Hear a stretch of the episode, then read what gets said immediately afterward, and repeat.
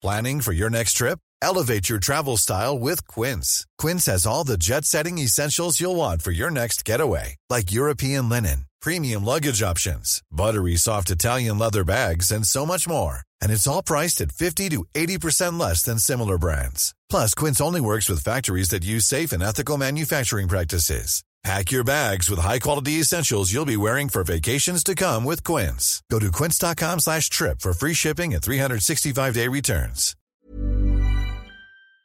Bonjour à toutes et à tous, bienvenue dans le podcast La Sueur. Hier, on était à Race Fighting Championship Volume 7, on va parler de la performance d'Abdul, on va parler du combat Amin Ayoub contre Damien Lapillus, et un petit peu d'Ahmed Sadamov qui s'est imposé par soumission et qui a pris le titre middleweight, mais Abdul, franchement, chapeau, générique Big. Soit.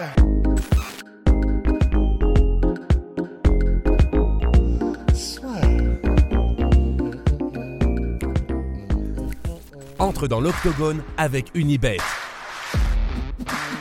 Qui sera le vainqueur du combat En combien de rounds Fais tes paris sur l'app numéro 1 et profite de 150 euros offerts sur ton premier pari. Alors on voulait commencer par Abdul Abdouragimov. Moi je vais dire un truc, euh, je pense pas que ce soit une hot take, mais j'en suis vraiment rendu compte avec le combat qu'il y a eu ce soir, c'est qu'on est en train d'assister, qu'on aime ou pas, Abdul Abdouragimov à ce qui se passe avec Islam Makhachev et avec Rabib avant. C'est, il va affronter un striker, il va affronter n'importe quel gars, et c'est qu'une question de temps avant qu'il aille au sol, et quand il est au sol, c'est qu'une question de temps avant que ça bascule de son côté, aussi fort soit le gars, aussi fort soit la technique qu'il a préparée. Et là, on a vraiment ce côté-là avec Abdul, c'est à partir du moment où on est au sol, on sait qu'à un moment donné, il va réussir à débloquer la situation pour s'imposer, et avec une agressivité. Les deux derniers combats, c'était des soumissions, mais là, le ground and pound qu'il a mis à Carla Moussou, c'était d'une violence. Mais enfin, j'ai rarement vu ça. Enfin, et, de la part d'Abdoul de voir qu'il dégageait autant de puissance comme ça et qu'il avait cette telle envie. Enfin, il y avait vraiment une envie de nuire sur chaque impact. C'était hyper impressionnant et c'est pour ça que moi personnellement en soi l'arrêt de l'arbitre m'a beaucoup moins du médecin pardon m'a beaucoup moins choqué que pour Amin Ayoub contre Damien Lapillus parce que vous n'avez qu'à voir la manière avec laquelle Karl se relève à la fin du premier round, perso, hein, je pense que si le combat recommençait, c'était l'envoyer un peu à l'abattoir parce que, enfin, il était, il était pas en état. En plus, quand on regarde la pause, bah, il était juste avec le médecin. Je pense, ok, il y aurait eu un vrai finish, mais c'était pas le finish qu'on voulait voir pour ce combat. Ouais, ben c'est, euh, il a fait un, post euh, magnifique d'ailleurs après le combat, Karl, sur Instagram, où il explique un petit peu sa vision de comment ça s'est passé, etc déjà, évidemment, euh, est-il utile de le préciser, mais respect éternel à Carla Moussou, légende du MMA français. Et c'est vrai que, du coup, même lui, sur le post Instagram, était en mode, bah, j'aurais quand même aimé partir sur mon bouclier. Donc, euh, j'aurais pu repartir, j'aurais pu me relever et partir au combat. Mais il était, euh, du coup, il disait qu'il n'était pas non plus en, comment dire, il, estimait lui-même que Abdul était vraiment le plus fort ce soir-là. Donc euh, c'est vrai que c'est beaucoup moins choquant, on va y revenir, euh, que, ce qui s'est passé euh, dans le combat de Amine et, Damien. Mais c'est vrai que ce qui est impressionnant, en plus, ce qui était très étrange dans le combat, c'est que le combat commence, ça se passe debout, il y a des explosions de la part de la part de Karl, ça va ça va vraiment vite. il y a des impacts. En fait, tu, il, euh, comment dire, il roule un peu avec les impacts euh, Abdul, donc il les prend pas, il les prend pas plein pot, mais ça va vite et euh, clairement Karl a envie de faire mal aussi sur sur chaque explosion. Mais c'est vrai qu'en fait, à partir du moment, mais même détendu debout. Mais c'est pour ça. Mais c'est pour ça. En fait, le contraste déjà debout entre les deux était assez assez étonnant en fait dès le début du combat parce que c'est vrai que je sais pas si c'était de la nervosité, mais au tout début du combat, Karl avait, enfin, il faisait énormément de mouvements, c'est beaucoup de petites feintes, beaucoup de petits mouvements. Je ne sais pas si c'était euh, pour essayer de noyer d'informations à Abdul ou si c'était euh, peut-être euh, de, la nervosité ou j'en sais rien. Il est tellement expérimenté que j'ai du mal à me dire que ce soit de la nervosité, mais on ne sait jamais. Tu vois, c'était quand même une grosse occasion. Mais sachant qu'il en a vu d'autres, hein, Karl, c'est clair. Mais c'est vrai qu'il y avait un tel contraste entre la l'hyperactivité de Karl et l'économie et la presque, mais vraiment, euh, tu sais, c'était, t'avais l'impression de voir, tu sais, l'espèce de de trucs qui sont là sur dans les garages, des trucs gonflables là qui se balancent d'un truc, un autre en avec le vent. C'était un peu ça. C'était euh, un peu Abdul, c'est la boxe de l'homme ivre là en Wushu. Et à partir du moment par contre où il accélère, c'est vrai que c'est je te rejoins. On a, on a vraiment cette impression que quand il réussit à te coller et à t'attraper, c'est qu'une question de temps. C'est assez impressionnant. Je pense aussi qu'il y a peut-être un petit peu de notre part de même si les performances sont là, tu sais, comme bah, on entend Clément Marcoux dire qu'il a jamais vu un truc pareil, on entend tous ses partenaires d'entraînement, on entend tout le monde en fait euh, nourrit la mystique en, en, disant à propos d'Abdoul des trucs qui clairement font de lui, même dans notre esprit, avant même qu'on le voit combattre, vraiment quelque chose d'extraordinaire. Donc il y a peut-être aussi un, un biais parce qu'on sait qu'on est vraiment, mais, mais même si je te rejoins, tu vois, mais on sait qu'on est censé voir quelque chose d'extraordinaire. Maintenant, pour le coup, moi, pas du tout. C'est pour ça que je voulais dire ça. Bah non, c'est vrai parce que c'est un truc que chez les autres combattants, bon, je j'ai pas envie de ça, ça, m'embête de, de, me dévoiler comme ça devant vous tous. Non, dévoile-toi. Par, exemple, quand il y a les combats Bobby Green contre Islam Makhachev, quand il y a Islam Makhachev contre Dan Hooker, à chaque fois ou même euh, tous les combats de Rabib, j'aurais aimé le voir en difficulté. Donc à chaque fois, j'avais envie de voir ce moment où il était en difficulté même contre Justin Gagey.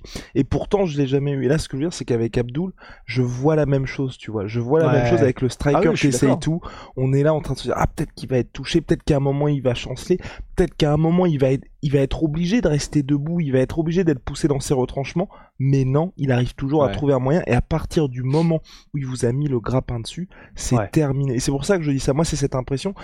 c'est ce côté, c'est inéluctable. Le gars, il va avoir ses chances, il va pouvoir mettre quelques low kicks, il va pouvoir faire deux trois trucs, mais au bout d'une minute, Abdul va mhm. réussir à mettre la main sur lui et à partir de ce moment-là, le combat est pour lui, en tout cas pas forcément pour lui, mais ça va être à son rythme et c'est lui qui va dicter là où va aller le combat. Et on a exactement cette impression-là avec Abdul. Ouais, et c'est pour le coup, c'est vrai que le, la domination par Abdul du rythme du combat, là, c'était vraiment le cas parce qu'il a mis Karl au sol. Il a réussi donc à, c'est à partir d'un clinch, il a fait un, je sais même pas quel est le terme exact euh, en, judo ou en, mais il a réussi à le faire tomber. Euh, et c'est vrai qu'il y a eu quelques minutes pendant lesquelles c'était très tranquille. Dans le sens, il y avait euh, Abdul qui était en position avantageuse. Il était, je crois qu'il était dans la garde de, de Karl, mais c'était des petits coups c'était rien de significatif. Bah, euh, d'ailleurs, on voyait euh, parce que là, oui, euh, bah, kudos à Karl d'avoir. c'était son plan, c'était vraiment de complètement tout nullifier, tout fermer à Abdul pour pour empêcher tout avancer, et puis compter sur effectivement le manque d'activité pour que l'arbitre le remonte. Donc c'est c'est un pari qui est personnellement, euh, c'est assez risqué parce que Abdul mettait quand même quelques petites frappes qui permettaient de maintenir le combat au sol et forcément ça demandait une grosse débauche d'énergie de la part de Karl qui au bout d'un moment, si l'arbitre ne les relève pas, allait forcément libérer quelques options pour Abdul qui ensuite euh, ça a donné ce que ça a donné. Ouais, c'est ça. Et c'est vraiment. Euh... Bah, D'ailleurs, c'était vraiment intéressant parce que tu sais, il y a les cams des, des coins euh, pendant le combat et on voyait, et c'était vraiment intéressant, on voyait donc dans le coin de Karl, on voyait Thomas Loubersan, du coup, qui a fait sa préparation, qui était en mode putain, mais pourquoi ça se relève pas? Et donc, c'est vrai que c'est intéressant parce qu'effectivement, moi, ça m'a pas choqué que l'arbitre ne relève pas. Euh, ça m'a pas choqué parce que, ben, c'est l'éternel truc de si tu n'arrives pas à te relever par tes propres moyens. C'était un peu, tu sais, l'éternel débat de Joe Rogan avec Ben Askren, tu vois. Si tu n'arrives pas à te relever par tes propres moyens, bon, bah, dans un combat, ça voudrait dire que. Mais d'un autre côté, c'est aussi du spectacle. Et donc, si jamais la position est nulle et qu'il ne se passe rien pendant trop longtemps, c'est vrai qu'il faut relever. Mais là, en l'occurrence, ça m'a pas choqué que le combat ne soit pas relevé parce que c'est vrai que même s'il n'y avait pas de coup significatif de la part d'Abdul, c'était pas comme si c'était non plus rien et euh, c'était pas significatif, donc c'était pas des, coups qui mettaient fin au combat, mais il y avait effectivement un travail d'Abdoul, donc un petit peu de sap au corps, et surtout de temps en temps, il essayait, tu sais, de, de se défaire de l'emprise de Karl, ce qui crée chez Karl une débauche d'énergie, et puis surtout, du coup, c'est vrai qu'à la fin du round, que ce soit parce que du coup, Karl s'est peut-être rendu compte que, ah merde, bah du coup, comme ça ne se relèvera pas, il va peut-être falloir changer de, de stratégie, c'est peut-être ça qui s'est passé, et en tout cas, c'est vrai que bah là, il y a un moment donné où, Karl a euh, Abdul a réussi à passer en demi-garde, il me semble, et c'est à partir de là où il a vraiment déchaîné l'enfer.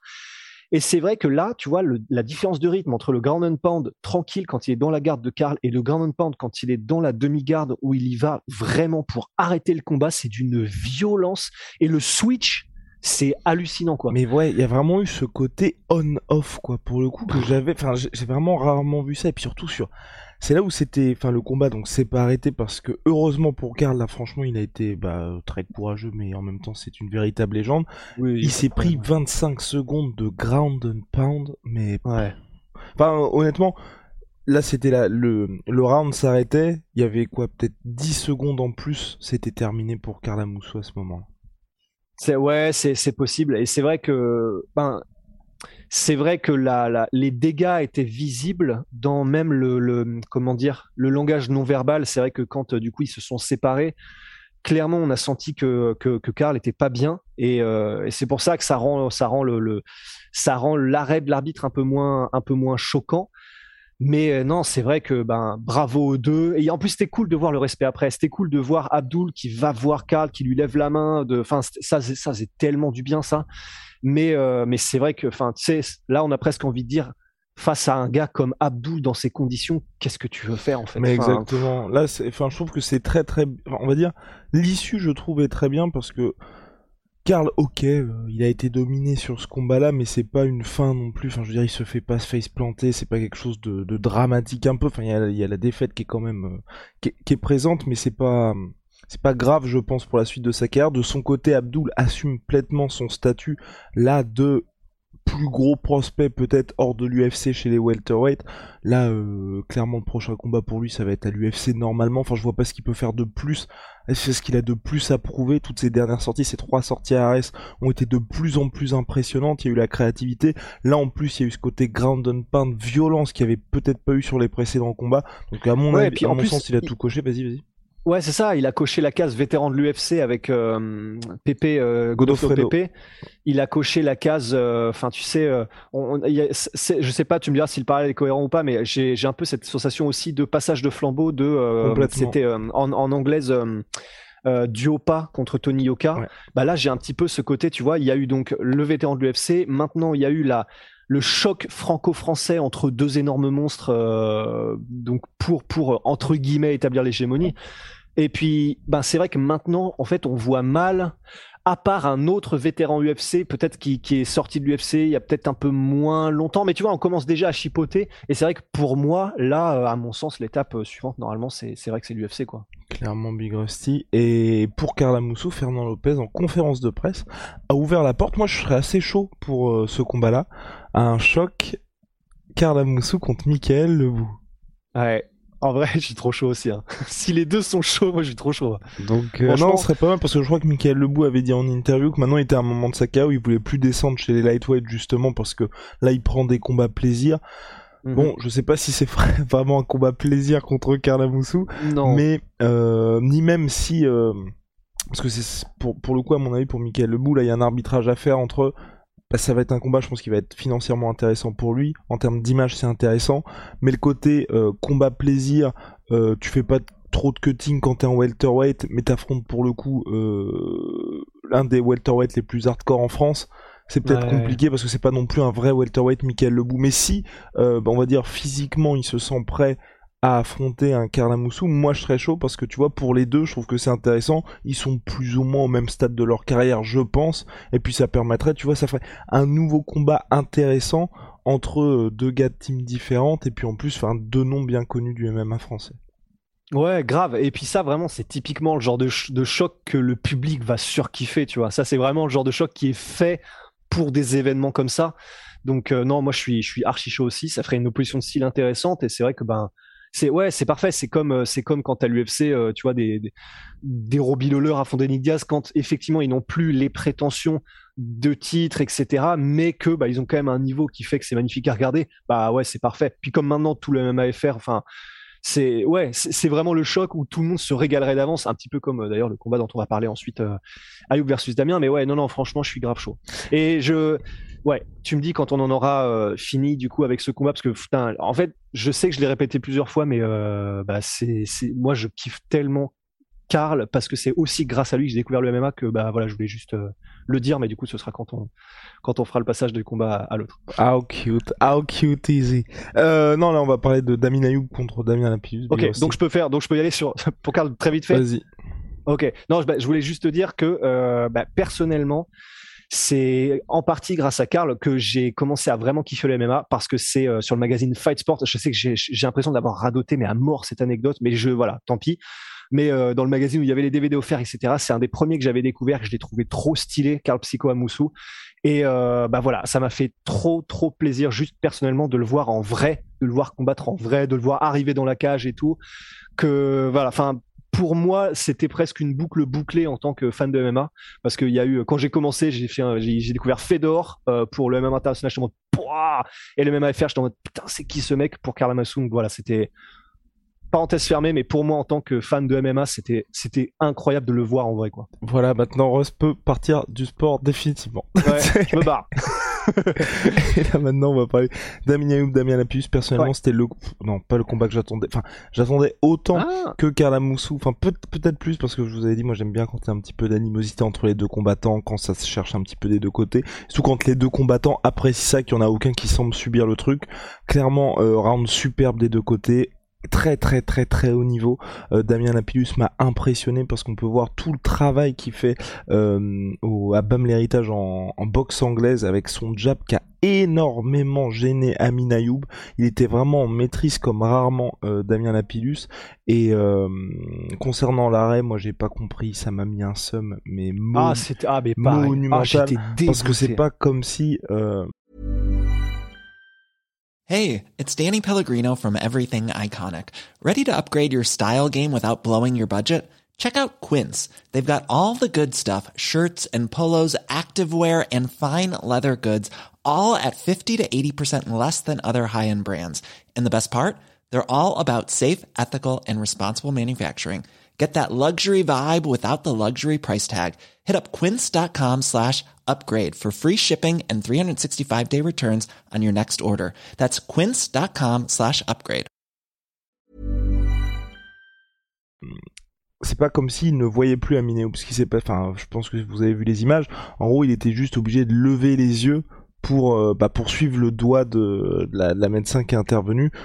Bon, euh, je pense qu'il en a vu d'autres. Il euh, n'y a pas de quoi arrêter un combat comme ça, surtout quand l'arbitre en plus dit OK, moi j'ai envie de continuer. Enfin bref, ça a mis le seum à tout le monde, ça n'arrange personne parce que si vous êtes du côté Amin Ayoub, vous avez le seum parce que le combat s'est arrêté. Si vous êtes du côté Damien Lapidus, vous n'avez pas envie de gagner comme ça parce que certes, s'il gagnait le premier round, c'est pas non plus comme si, enfin, il était au-dessus, mais je veux dire, il, était pas en train de rouler sur Amin Ayoub et Amin Ayoub avait quand même ses quelques moments dans le combat et on sait pas ce que ça aurait pu donner sur les, sur les rounds suivants parce qu'Aminayoub c'est mm. quand même un combattant qui aime bien aller à la bagarre, qui aime bien aussi se prendre des coups. Enfin, il est jamais complètement out de ses combats. Et donc c'est pour ça que moi franchement ça m'a ça, ça m'a énervé. Mais vraiment énervé cette fin de combat parce que ça ça vous met une espèce de clim sur un combat qui était hyper attendu de gars qui avaient vraiment envie d'en découdre.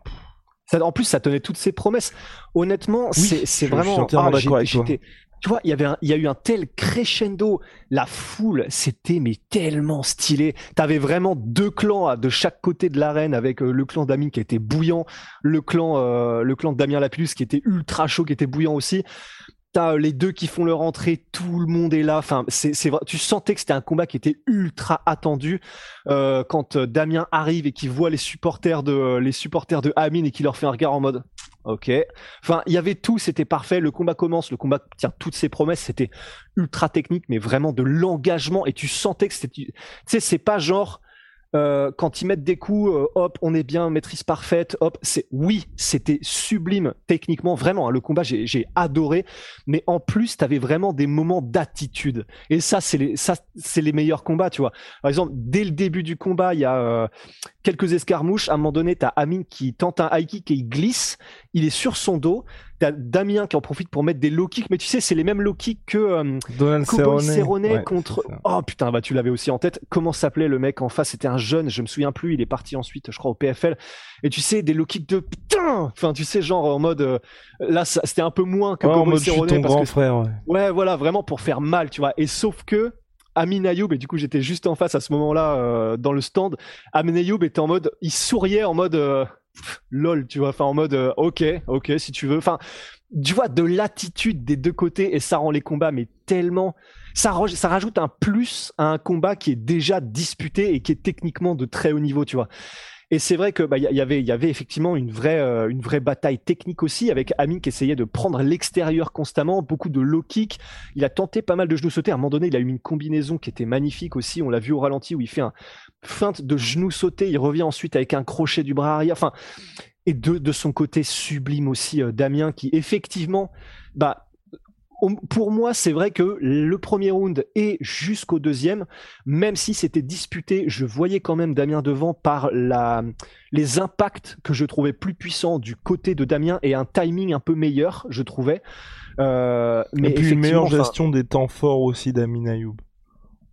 Ouais, oui, effectivement, parce que c'est vrai que quand Amin Ayoub mettait l'accélérateur, à chaque fois, euh, Damien arrivait à diffuser. Damien était souvent le dos contre la cage, mais il arrivait à chaque fois à diffuser en, en changeant de direction et du coup, ce qui coupait un peu les élans de, de Amin. Mais euh, et c'est vrai que le bras arrière aussi, les middle, les middle de Damien, ça claquait, mais c'était monstrueux. Tu l'entendais dans l'arène malgré la foule en délire. Et euh, mais voilà, c'était vraiment un combat qui était disputé. Tout, toutes les promesses étaient tenues en fait. Et c'est vrai que ce moment-là, en plus, tu sais, euh, je crois que c'était la, semaine dernière où il y avait eu euh, du rêve contre Buckley.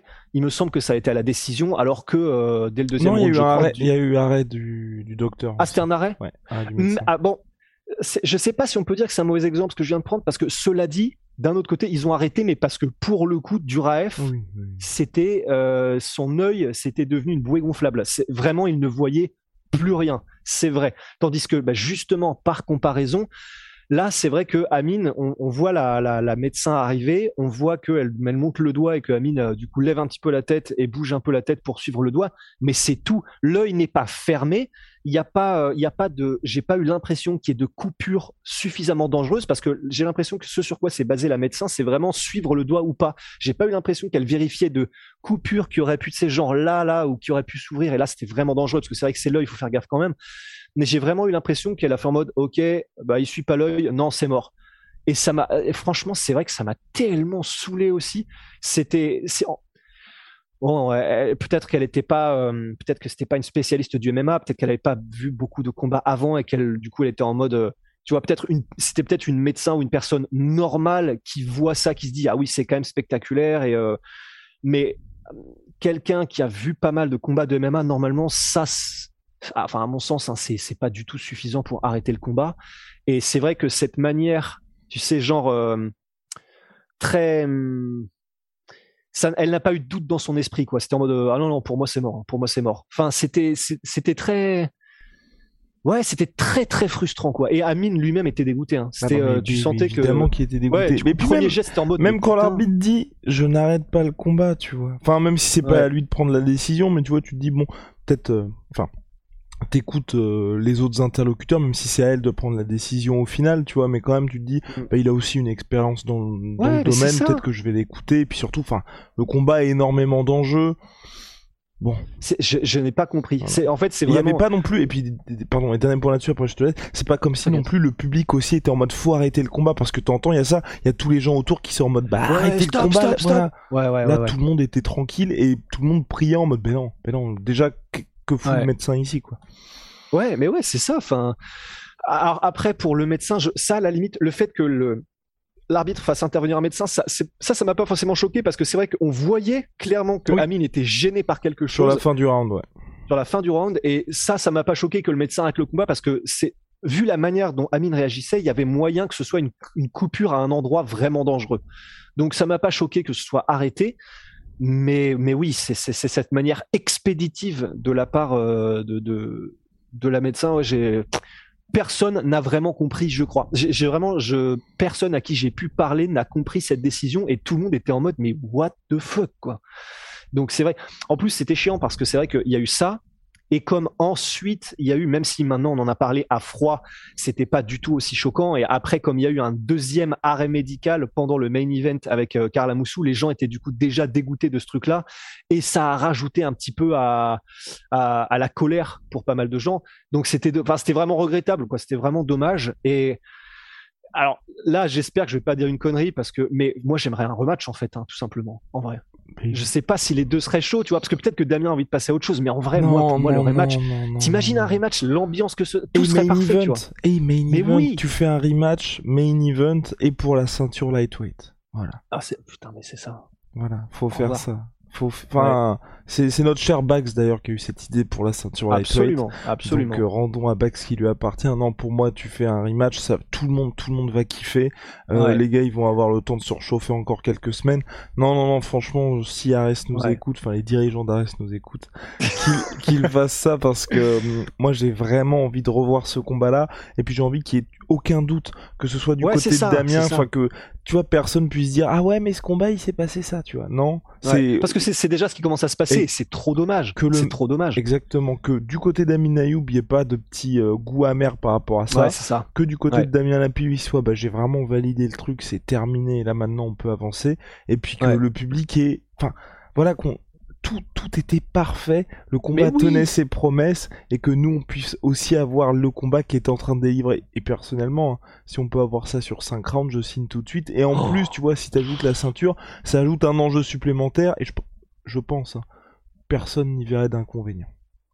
Bah, personne, et puis c'est vraiment à faire maintenant en fait. Si, c'est à faire, c'est à faire maintenant parce qu'en plus, ben il a 26 ans Minayoub, donc c'est encore très jeune. Euh, il me semble que Damien a 34 et, surtout en fait, au-delà du fait que du coup il soit euh, presque de 10 ans l'aîné d'Amine, c'est surtout que là, apparemment, il était vraiment dans une forme Damien qui était mais monstrueuse. Et du coup, bah, j'ai presque envie de dire, bah, profitons un petit peu de, de, ce, de ce prime physique dans lequel semble s'être remis Damien pour avoir la revanche entre les deux au top pour euh, ouais vraiment enfin tu sais c'est les UFC les premiers UFC genre euh, leave no doubt tu vois genre là tu fais un Ares leave no doubt ne laissez aucun doute et c'est cousu tu vois c'est caviar. Et bah let's go Big Rusty. En tout cas on espère être entendu.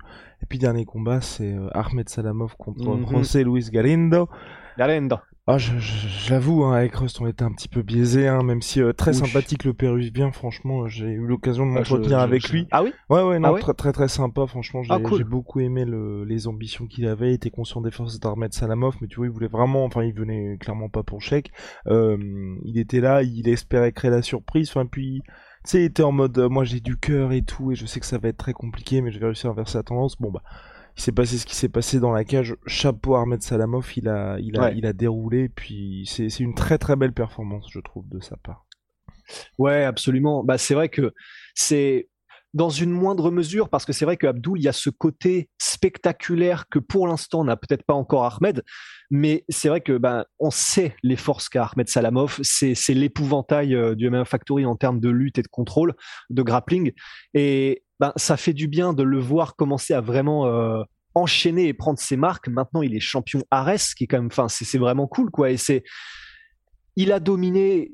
Alors apparemment, son game plan, du coup, ce qu'il disait à Rania, c'était vraiment qu'il voulait se tester un petit peu debout. Finalement, il a vu que bon, ça passait peut-être pas, et donc autant y aller directement dans ses forces, mettre au sol une fois que c'était au sol, ça a été vraiment, euh, ça a été tranquille et ça a été tapis rouge vers la soumission, l'étranglement arrière. Donc, enfin, c'est vraiment sans faute. C'est sans faute de la part de Ahmed. Maintenant, c'est vrai que en fait, on a tous envie de voir tout le monde à l'UFC Paris, donc c'est pour ça qu'on est biaisé. C'est moi oh le premier. Tu veux le voir maintenant, Ahmed? Ah moi j'ai envie. Alors justement. Ah, ah, ouais, c'est pour ça en fait. C'est ça, me fait chier parce qu'en fait, j'ai envie. en fait, c'est top 5 euh, peut-être euh, mondialement des gens les plus cool du monde, euh, des plus gentils du monde, Ahmed. Et donc, en fait, j'ai trop envie que, que son rêve se réalise. Tu vois, genre égoïstement, j'ai envie qu'il réalise son rêve là tout de suite. Mais c'est vrai que ça aurait peut-être plus de sens qu'il s'établisse d'abord en tant que champion. Il défend sa ceinture, il prend quelques clients des anciens de l'UFC et ensuite il arrive, euh, il arrive à l'UFC si jamais tout se passe comme prévu. Mais c'est vrai que hier j'étais en mode putain ouais ce serait bien quand même l'UFC Paris, mais finalement c'est vrai que autant qu'il s'installe quand même encore un petit peu. Ouais, je partage entièrement ton avis. Tu vois, qu'ils se construisent aussi une image, qui gagne en expérience, et puis parce que la mine de rien, c'est que son quatrième combat, il affronte des tueurs, il est champion. Donc tu vois, allez, honnêtement, 3-4 combats à Ares, et puis ensuite il arrive à l'UFC avec ce statut, tu vois, déjà, des... enfin, d'espoir du MMA mais reconnu un peu partout dans le monde et puis comme ça ensuite il pourra passer à l'UFC. C'est ça. Personnellement, j'ai aucun doute sur le fait qu'il y aille, j'ai juste envie, tu vois, qu'il y aille au bon moment, surtout qu'avec Ahmed on n'est pas du tout pressé hein, je veux dire, c'est quelqu'un enfin que enfin Ouais, il, est, jeune aussi. Voilà, hein. il pourrait y aller dès aujourd'hui, mais autant qu'il y aille dans de très bonnes conditions. Ouais, non non, c'est ça. Donc euh, voilà, très content pour lui et mais vraiment allez voir euh, des interviews de Ahmed, allez enfin il est il est comment dire, il est relaxant en fait comme euh, comme humain. C'est tu l'écoutes parler, tu l'entends, tu te sens mieux. Je me souviens que c'est Rampage qui avait dit ça à propos de Fedor Et euh, il avait dit, bah moi en fait, il y a des moments où, parce que quand ils étaient au Pride, ils étaient tous ensemble, et Rampage disait, il y a même un moment où quand j'étais en combat, j'étais en train, c'était compliqué, etc. À un moment donné, comme ça, je, j'étais un peu clopin clopin. Je regarde à côté du ring et je vois Fedor, Fedor qui me fait ça, comme ça, avec son sourire de Fedor. Et instantanément, je me suis senti mieux, disait Rampage. Bah, Ahmed, je sais pas, il a cette qualité-là, c'est, c'est presque comme les magnétiseurs, tu vois. C'est, euh, tu l'écoutes parler, t'es à côté de lui, bah, tu te sens bien. Et voilà, c'est, c'est trop cool. Formidable Big Rusty. En tout cas, on souhaite le meilleur à Ahmed Salamov pour la suite. Ouais. Big my sweet pea. Est-ce que, ouais. Protein. Bah, moi, je- en fait, je voudrais juste dire un tout petit truc, mais c'était, j'ai trouvé ça grave cool. Euh, parce qu'en fait, quand je rematais le combat de euh, les deux combats tout à l'heure de Amin Ayoub versus Damien et euh, Abdul contre Karl, ça m'a fait kiffer de voir ces genres euh, tout le monde dans, dans le même truc en fait. T'avais euh, du coup Clément Marcoux qui était dans le corner de Abdul, t'avais Thomas Loubersan qui était dans le corner de Karl, t'avais, euh, bah on l'a vu du coup sur les sur les photos, il y avait euh, Benoît Saint-Denis dans le stand, il y avait, enfin, t'avais vraiment tout le monde de toutes les teams, de tous les côtés qui étaient là pour kiffer le show. Et je sais que ça fait hyper, euh, comment on dit déjà, c'est pas moelleux, c'est euh, euh, en français c'est cheesy. Ouais, mielleux, c'est ça. Ça fait mielleux de ouf, mais ça m'a vraiment fait kiffer de juste voir tout le monde qui est là pour kiffer un show. Et voilà, je voulais juste le dire, ça m'a vraiment fait plaisir. Tu vois. Ah ouais? Bon, Moi j'aurais préféré qu'il y ait une baston Marcou euh, Loubersan. pas le- non, je plaisante. Non, non, non, mais je suis d'accord avec toi. Non, t'imagines? Ce... Ouais, d'ailleurs, peut-être qu'on met une Allez. petite idée là. Make petit, it com- happen, ouais. petit combat d'exhibition entre Clément Marco et Thomas Loubersan en black à part. Euh, non, c'était vraiment bien parce que ça, en plus, ce côté, tu vois, les deux rapportent euh, l'artillerie lourde et tout. Non, Ouais, mais c'est ça, en fait, c'est ça que j'ai kiffé. C'était vraiment en mode, t'as les deux du main event qui, et même du coup des autres combats qui sont là, et derrière, tu sais, t'as les loups, tu vois. T'as les experts, t'as les mecs qui sont là pour apporter, mais le tout pour que ce soit vraiment, tu sais, genre presque armé contre armé, et c'était vraiment kiffant. Mais ben voilà, de bah, en tout cas, on a vraiment apprécié cet ARS volume 7. Mais hostie, Mhm. Michel my sweet pea, sweet pea. Moins 38% sur tout maître protéiné avec le code la sueur. Enfin, c'est les soldes en ce moment, donc il y a un pourcentage supplémentaire sur les soldes. Et puis, Onae, nos savons.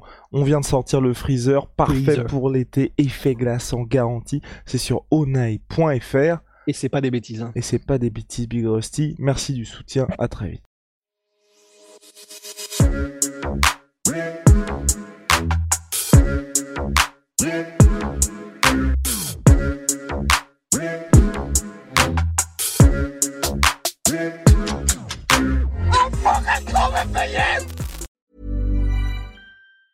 Hey, it's Danny Pellegrino from Everything Iconic. Ready to upgrade your style game without blowing your budget? Check out Quince. They've got all the good stuff shirts and polos, activewear, and fine leather goods, all at 50 to 80% less than other high end brands. And the best part? They're all about safe, ethical, and responsible manufacturing. Get that luxury vibe without the luxury price tag. Hit up quince.com slash upgrade for free shipping and 365 day returns on your next order. That's quince.com slash upgrade. Et voilà, c'est la fin de votre épisode du podcast La Sœur. Si ça vous a plu, n'hésitez pas à nous mettre les 5 étoiles sur Apple Podcast ou sur Spotify. Vous pouvez aussi nous laisser un petit commentaire, ça nous aidera beaucoup. Et si vous voulez aller plus loin avec nous, vous tapez La Sueur sur toutes les plateformes ou sur les réseaux sociaux, vous nous trouverez. Et là, vous nous écoutez très certainement en audio. On est aussi en vidéo sur YouTube, mais également sur Snapchat. Là encore, vous tapez La et on sera là. Merci de votre fidélité et à très vite pour de nouvelles aventures.